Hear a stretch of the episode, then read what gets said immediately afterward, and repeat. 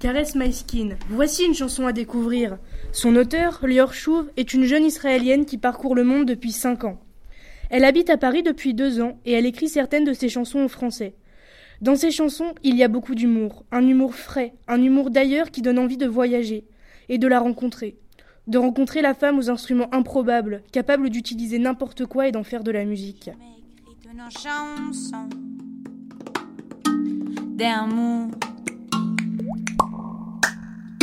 Pour toi et pour moi aussi. Cette femme qui passe d'un style à l'autre sans aucun problème. Cette femme qui est à la fois musicienne, chanteuse, clown, improvisatrice et performeur.